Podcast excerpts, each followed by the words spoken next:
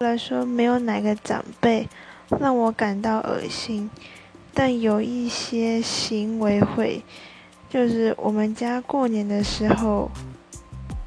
就是长辈都会流行包那种超级大包的红包，什么五千啊、六千啊这样子的红包，然后我就会跟我的兄弟姐妹们讨论。我们一致的结论就是，这样的红包就是完全没有，